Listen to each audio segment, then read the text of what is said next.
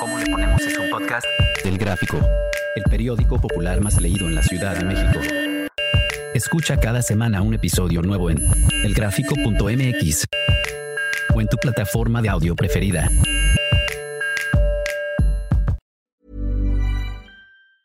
Hey, it's Ryan Reynolds, and I'm here with Keith, co star of my upcoming film, If, only in theaters, May 17th. Do you want to tell people the big news? All right, I'll do it. Sign up now and you'll get unlimited for $15 a month and six months of Paramount Plus Essential Plan on us. Mintmobile.com slash switch. Upfront payment of $45 equivalent to $15 per month. Unlimited over 40 gigabytes per month. Face lower speeds. Videos at 480p. Active Mint customers by 531.24 get six months of Paramount Plus Essential Plan. Auto renews after six months. Offer ends May 31st, 2024. Separate Paramount Plus registration required. Terms and conditions apply if rated PG. Bienvenido al programa ¿Cómo le ponemos? Soy Judy Kravsov. Cuéntame, ¿coges o no coges? Laura, Paula, Rodrigo, Denise, Sandra, Carlos, tú. Todos tenemos una historia. Bienvenidos a Cómo le ponemos. Y hoy tenemos con nosotros a Raquel. ¿Cómo estás, Raquel? Muy bien, gracias. Cuéntanos tú, ¿coges o no coges? Claro que sí. Claro que sí. Claro que sí. Qué maravilla, Raquel. ¿Cómo le haces y, y- y qué tan a menudo y, y- qué te da en la vida? ¿Qué me da en la vida? Pues yo creo que incluso podría llegarlo a considerar una necesidad básica como el comer y dormir. Claro que sí. Entonces mucha gente se olvida de ello y todos los beneficios que te trae. O sea, emocionales y físicos. ¿Y así te educaron tus papás? No, para nada. No, no. No, mi mamá yo creo que si fuera virgen para ella sería lo ideal hasta que me casara. Sí. Entonces, no, nada que ver. Mi- eh, tuve unos papás que siempre me educaron creyendo que el acto sexual iba ligado al amor. Creo que es lo ideal y qué, qué fortuna la gente que puede, sobre todo sus primeras experiencias, hacerlo con alguien muy especial. Pero si llegas a cierta madurez donde te permite verlo como una satisfacción física, se vale. Se vale, claro, yo también estoy de acuerdo. Y más que nada cuando tú lo tienes claro, ¿no? Sí, Porque no es lo mismo que lo haces por el otro, ¿no? Aquí lo haces por ti. Sí, lo hago por mí, pero hay que ser honesto siempre. O sea, no se vale que finjas que amas a alguien o que te aman para tener un acto contigo. Claro. Eso sí no se vale. Tú eres Yo, claro. no, yo siempre, 100%, yo prefiero un hombre que llegue y me diga, vamos a hacerlo por ganas, y si me late, pues va, que alguien que llegue y finja que me ama y nos ahorramos todo este... Esa tontería. Sí, Pero sí te gusta que te cortejen, sí Ah, te claro gusta que te sí. regalen una flor, Sí. que te digan que estás bonita, que te llamen después. sí, no Depende. Yo creo que eso de llamar después, si sientes que la cosa va hacia algo en serio, pues por supuesto que sí. Me imagino que ya mucha gente en este presente tiene incluso amigos, por así decirle, amigas, que meramente lo ocupan para lo que es. Entonces, el llamar después no lo veo como un, Como una Requisito, necesidad. ¿no? O sea, tú estás muy evolucionada. pues, si así, si así lo ven, yo creo que sí. Sí, o sea, que no estás colgada de del, del que me llame, del te quiero, del que te bajen el sol y las estrellas. Si es alguien que no quiero, no. Y puedes hacerlo con alguien que no quieres, Por solo porque te gusta. Sí, por supuesto que sí. Y no te Ah, involucras. No, pero puedo hacerlo con alguien a quien no quiero, pero mil veces prefiero encontrar todo en una sola persona. Claro. Pero ya que es muy difícil, Y tienes varios necesitas- como que Ah. varios novios.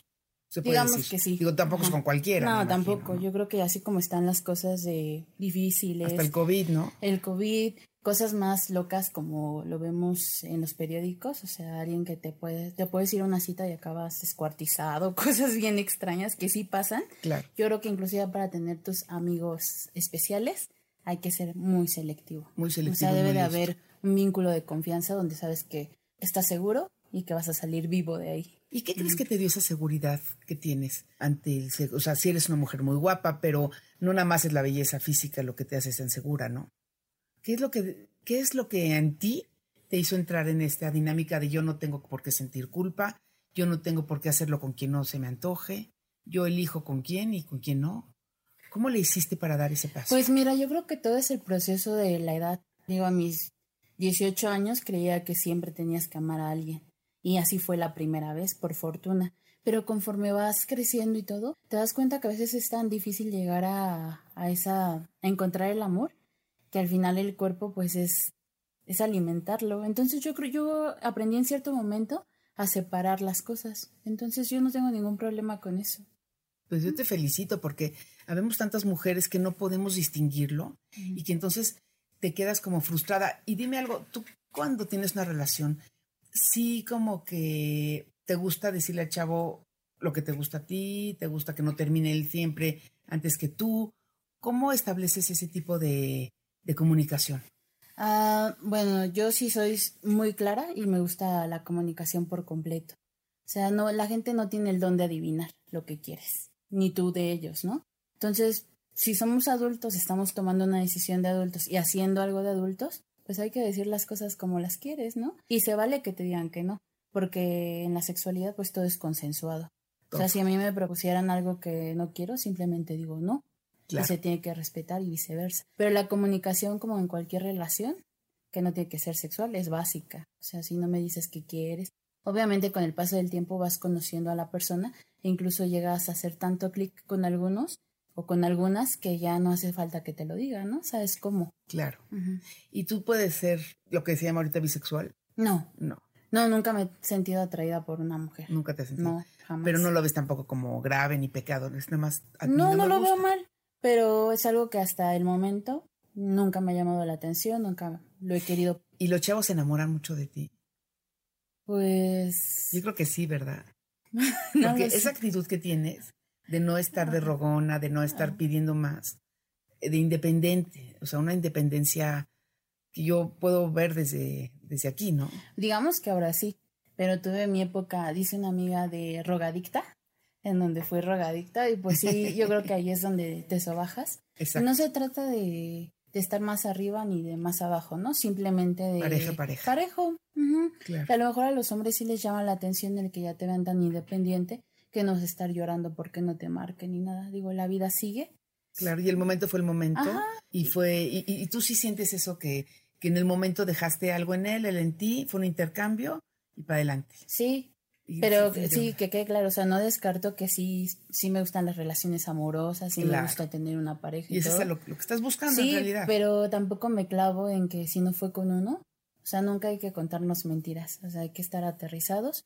Y a veces me pasaba de- en la adolescencia que conocía a alguien ni siquiera sabía nada de él, pero simplemente porque te gusta ya crees que te vas a quedar con él toda la vida y al mes en tu mente ya te casaste, tuviste hijos. Y ahora conforme voy he ido creciendo, hoy ya sí analizo más las cosas. O sea, hay gente que conoces con las pláticas, los meses, y dices, nunca podré compartir mi vida con alguien así. Pues qué padre que has madurado tu persona, que estás, eres una mujer, te veo completa, Gracias. que no sientes que alguien te va a completar, que alguien te, que necesitas tu media naranja, tú eres una naranja completa. Gracias. Pues cuesta mucho. O sea, Claro. cuesta mucho.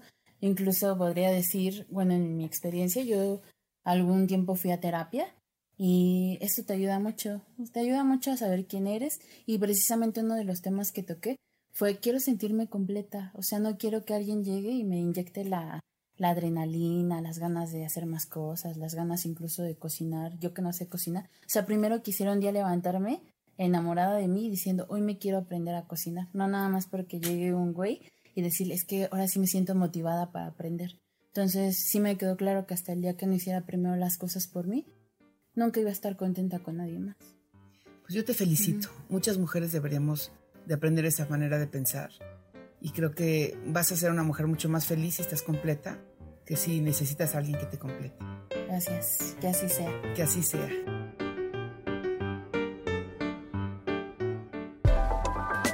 Miguel Ángel insistía en querer pintarla.